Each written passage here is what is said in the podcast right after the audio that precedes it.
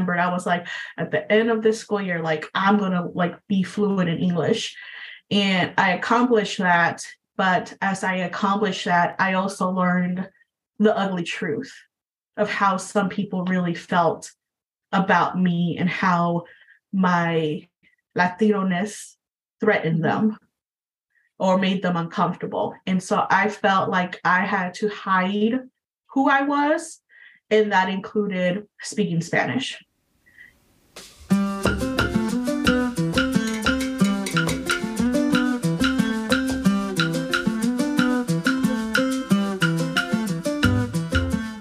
Hola, ¿qué tal? What's up, everybody?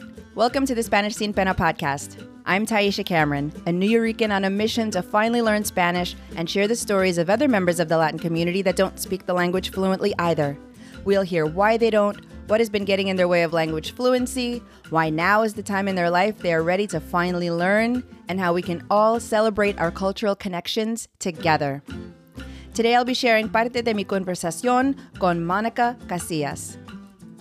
Monica is a Mexican American mother of three working within the nonprofit sector and felt a growing passion to strengthen her first language and decided to join Spanish Sin Pena and get rid of the shame she had been hiding for years. Having come to the United States at an early age, she felt the pressure to fit in and abandon her real self since it was looked down upon. She soon realized the beauty and power her culture holds and displays it proudly for the world to see. It was beautiful speaking with her, especially as a mom and hearing the work she's doing to bring her language and culture to her children. Soy ready to share her story. Son las palabras de Mirabel Madrigal de la película Encanto. Let's go! I would love to hear your story, where your family is from, and your relationship with the Spanish language. Well, my name is Monica Casillas. My family comes from Guadalajara, Mexico, and Tala, Mexico. Um, I came to the United States very little. Like, I think I was like a baby when we came to California. And then my family ended up moving back to Mexico and then we ended up moving to Indiana. How we got to Indiana, don't know. Don't ask me. but we're here now. So okay, we'll move past that one. um, and for me, it was very hard when it came to being like who I was because you know in California, Texas, Arizona, those are very highly like Latino populated states. Mm-hmm. In Indiana, at the time when I came here, I was in first grade. I didn't know any English, and the Latino population was very small. Like there was one grocery store on the west side of the city. I had to take two buses to get to school because the school that I went to was the only school that had like some children that spoke Spanish and an ESL teacher. You know, now it's very different than what it was when I was a kid. And so for me, like my family has always been very proud of our roots and who we are and where we come from and our culture. But I think as I started to learn English and really see the ugly side, right, of like not living in your own country and being basically an outsider, so to mm-hmm. say, mm-hmm. I kind of felt like that part of me had to be hidden. You know, for the first few months when I started school, like I couldn't even say, girl, I had to go to the bathroom. Like it was that wow. bad.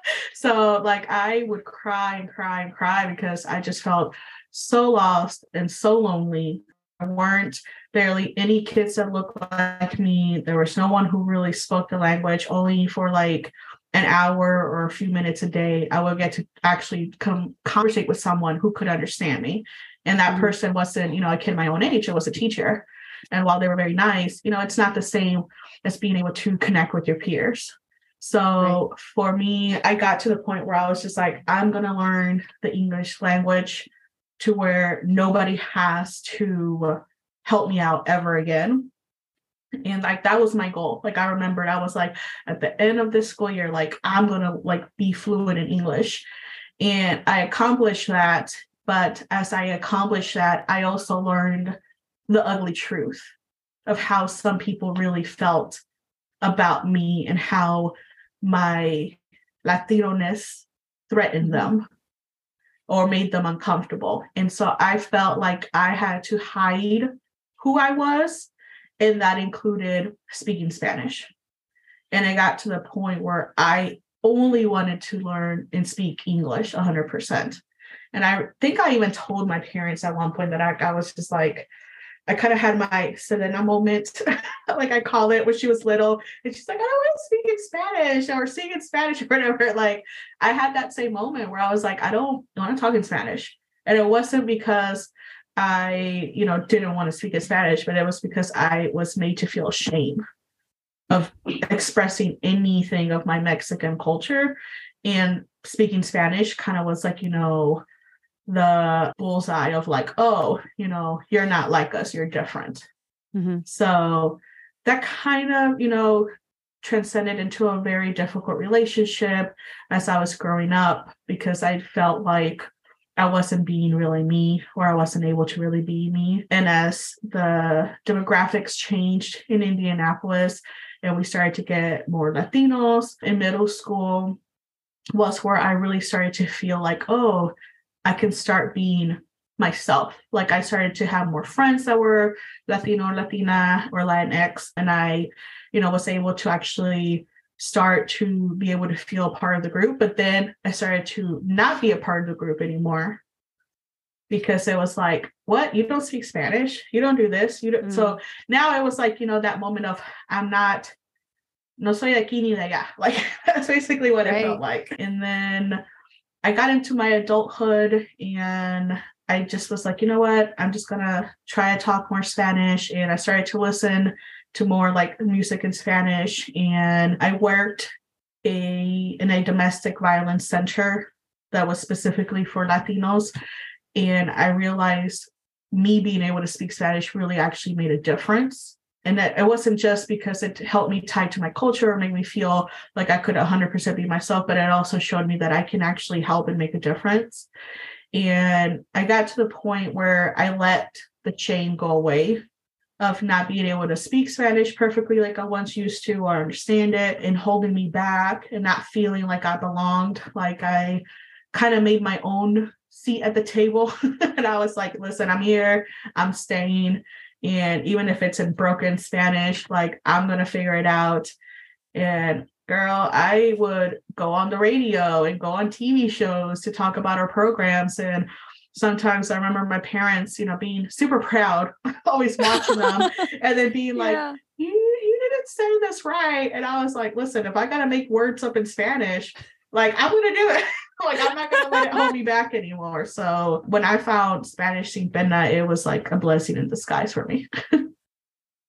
I wanted to just quickly go back to when you were younger and yeah. you felt that I wanted to know exactly like, if you can share what happened when you were younger that made you feel like if there was a specific en- event that happened that made you feel like no more Spanish. It's just English. I really don't want to have myself stand out because of this language or identifying with the culture? Was it like just a collection of things, or was there something specific that you could remember right now that really kind of triggered you making that decision? Um, yeah. So the first one was that we used to do these like lunch monitor, like table lunch monitors, right? And I had a group of friends that were like the only other Latinos in that school. But me and one of my other friends both became like lunch monitors. And so two of the girls that we hung out with because they were closer with her, they went like to sit with her. And the guy that I was paired up with, like all his friends kind of took over the table. And mm-hmm. he was raised very racist. You know, at the time I thought like, oh my God, why is he like this? I, I didn't know what racism was, right? I didn't I didn't like I, I mean I never experienced that in California or Mexico, but I knew that the things that he said to me weren't right. I didn't understand what they were. And so he was telling me one day, and I remember this very vividly because he told me, like, oh, my family goes to Mexico, and you know, we see all like the poor Mexicans and the ugly Mexicans, like, you know, selling chicles and wanting, you know, to do stuff for money, and like we just throw money at them, and you know, they're just so poor and disgusting. And I remember feeling so much guilt and shame of being Mexican in that moment because of the way that he was talking and like not defending myself or not like, you know, not being able to say anything because out of fear, because, you know, everybody at the table was just like agreeing with him. Right. And I just remember in that moment that I said, you know what, I'm never going to be in this position again of needing help. And we had a school play. And I remember wanting to go up to his parents and ask, why do you hate me? Like, what is it that I did that, you know, makes you not like me? Because I Yeah. knew, you know, like he had mentioned like beaners and stuff like that. I didn't know what that those words meant until I asked my Mhm. older siblings and you know they like told me and i was just like oh okay like you know and to this day i sometimes regret not asking his parents that i didn't say anything because my dad's there and my dad's very much like papa bear. Like so i knew if that would have gone left like oh my god it would have been a mess. But Yeah. that was the moment that really made me say like i'm done. No one again is going to ever help me when it comes to like the english language or trying to maneuver life here. Right. like i'm not going to allow them to make me feel this way or look down upon. And i think that's also what made me hide who i was because you know i remember feeling scared and like thinking should i feel the way that he feels about me? Like mm. am i not good enough? Am i everything that he's you know saying that we are? And it was just a lot of conflicting moments and i think i was like i was in first grade so i don't know six seven maybe eight. Yeah. i don't even remember Yeah, no, I would that was my next question was going to be how old you were at that time because that's such a, a defining moment. And Yeah. to have that happen at such a young age that really will define h- at that age how you view yourself and how you're going to grow into yourself towards adulthood. So, yeah, to be 6 or 7 or somewhere around then that's a huge a huge uh, core memory. The work that you were talking about with working in domestic violence, and uh, are you still within that type of work? No, I am still very much so. I usually once I started working up until now, I'm usually one of the few Hispanics, if not the only one. Sometimes at these places that I work at, I'm still very much in the nonprofit world, but I was working before I went to go work for that domestic violence center. I was working for the government under like their family program that does like food stamps and Medicaid and all that stuff. And again, I was the only Latina, the only one that spoke Spanish. But then I felt like I just needed to do more. And I myself was a domestic violence victim. And so when I learned that there was a specific center just for like their target is to help Latinos and Latinas out, I was just like, you know what? Like, I feel like that's where I could be more beneficial. And it did kind of scare me a little bit because this was the only place I worked at where it was all Latinos. and Okay. I couldn't really hide the fact that my Spanish wasn't as perfect as it needed to be. hmm but I was just like, well, you know, maybe this will help me or whatever to get better. But once I got there, I realized that what I was doing was a lot bigger than, you know, my Spanish not being perfect. Like I could still communicate and help the victims out and help them get out of that abusive cycle. And that's what really pushed me to keep going and staying in jobs that specifically were like, we need bilingual people because I realized the difference that it made. When was that in? Like, how much time had passed between that and then you choosing to join Spanish Sin Pena? And what was the thing in your life that made you say, "This is the program that I need to join right now"? Yeah, it, it, it was a lot of years. That started in 2011. I don't think Spanish Sin had existed then. I'm not sure. But I found Spanish Pena, was it on TV or on a Instagram? I don't know. I saw something about Spanish Pena. I think I saw like a video or something mm-hmm. a Spanish Pena. And I always wanted to better my Spanish.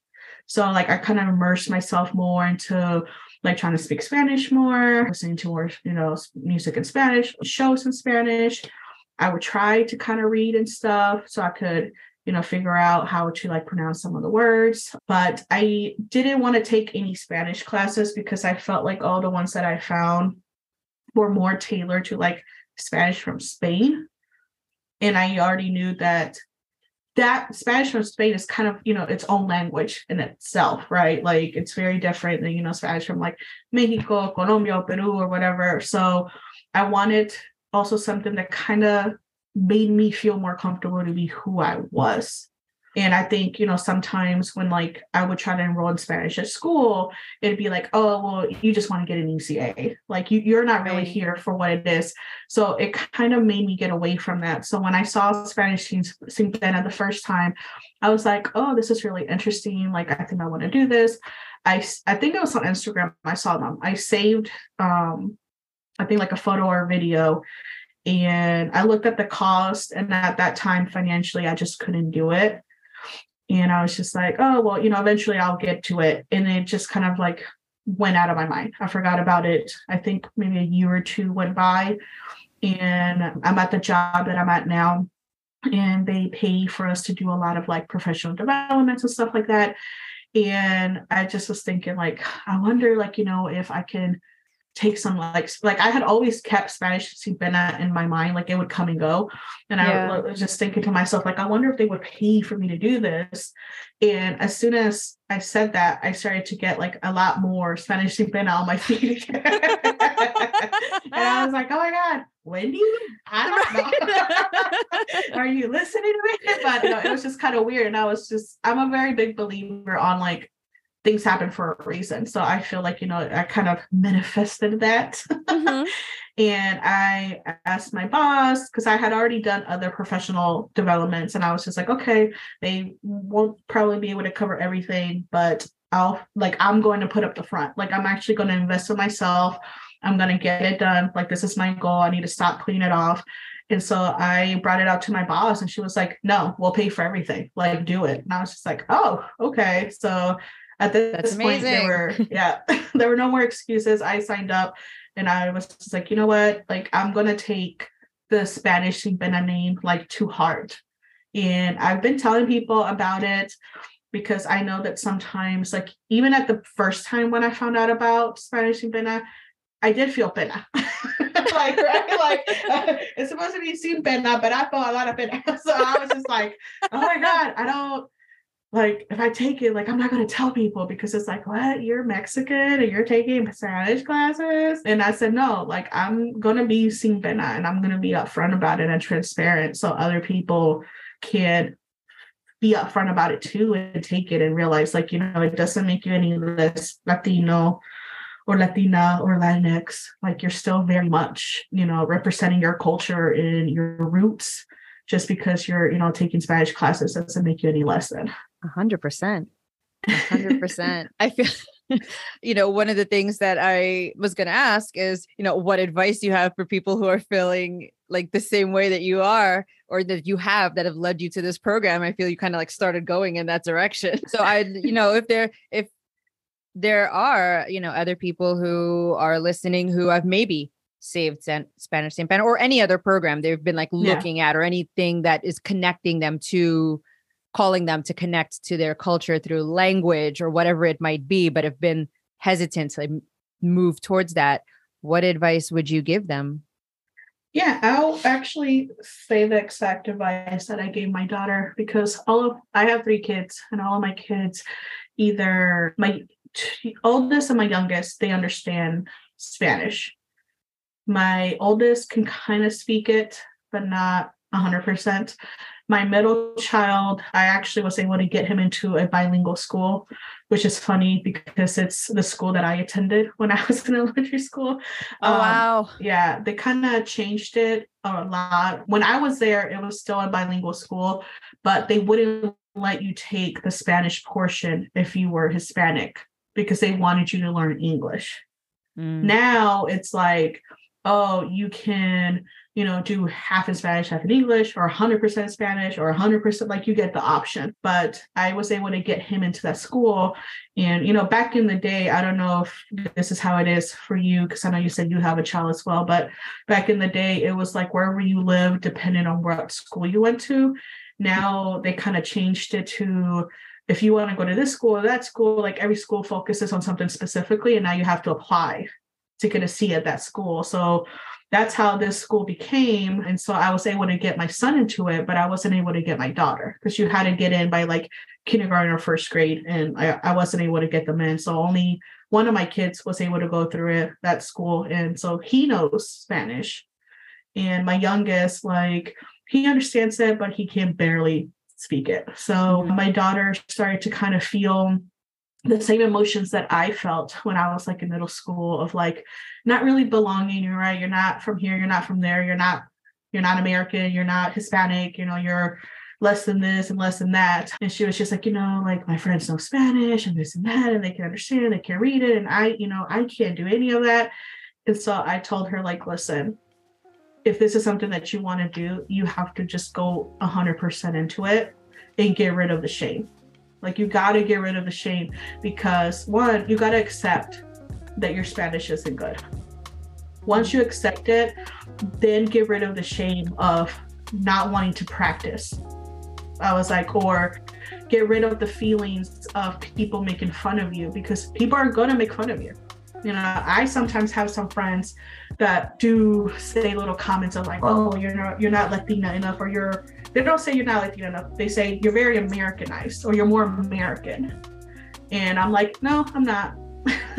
like I am I am who I am, you know, and I told her like you have to, you know, just own the truth and whatever hurts you, know that it's not true.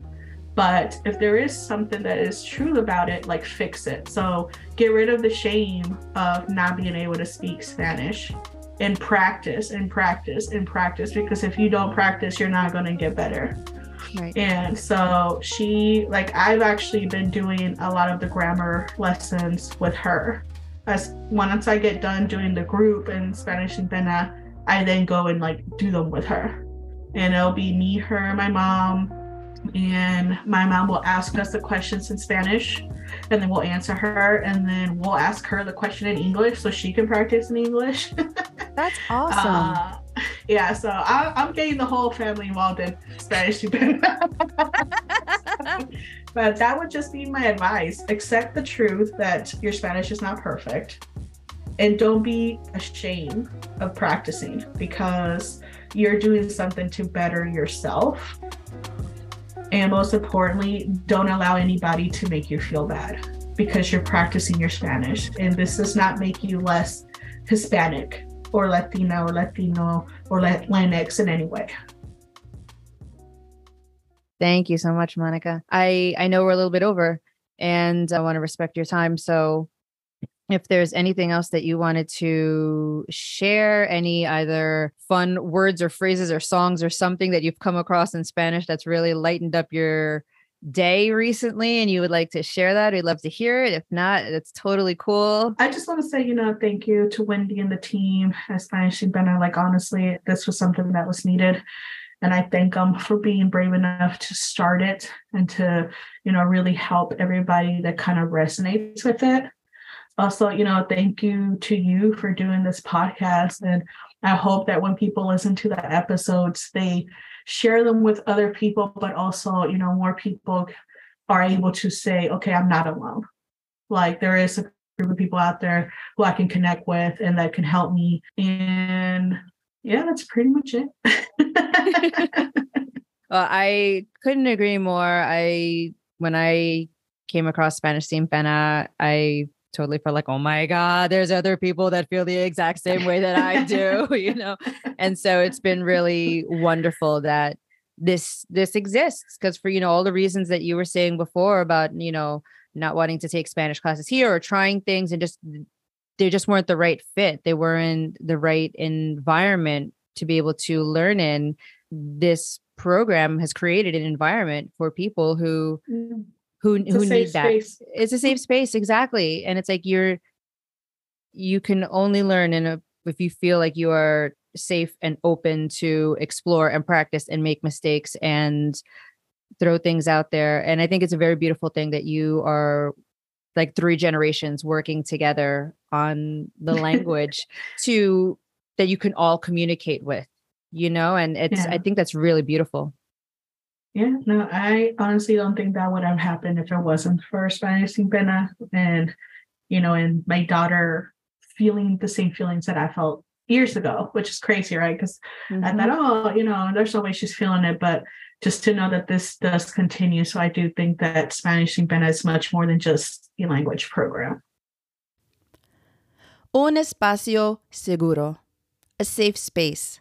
That is how we learn. That is when our minds are the most open to experiment, our curiosity the most piqued, our bodies and souls the most at ease to absorb the information flowing to us and claim it for our own.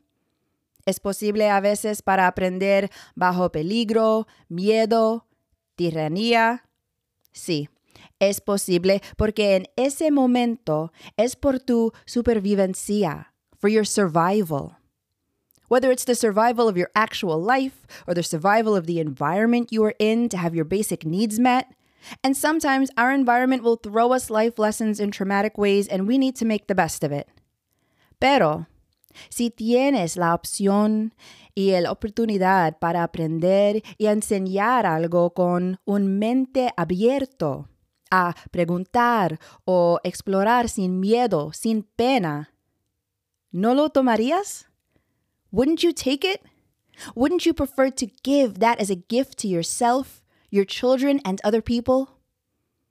I love how Monica and her family, three generations of women, are working together to embrace the beauty, joy, and love of their language and culture.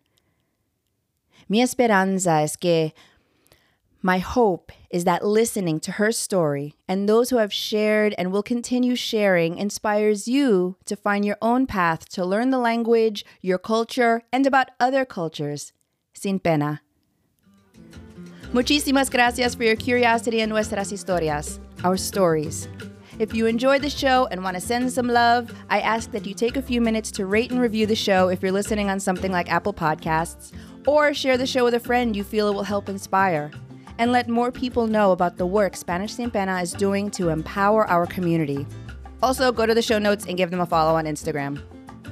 Again, gracias y nos vemos.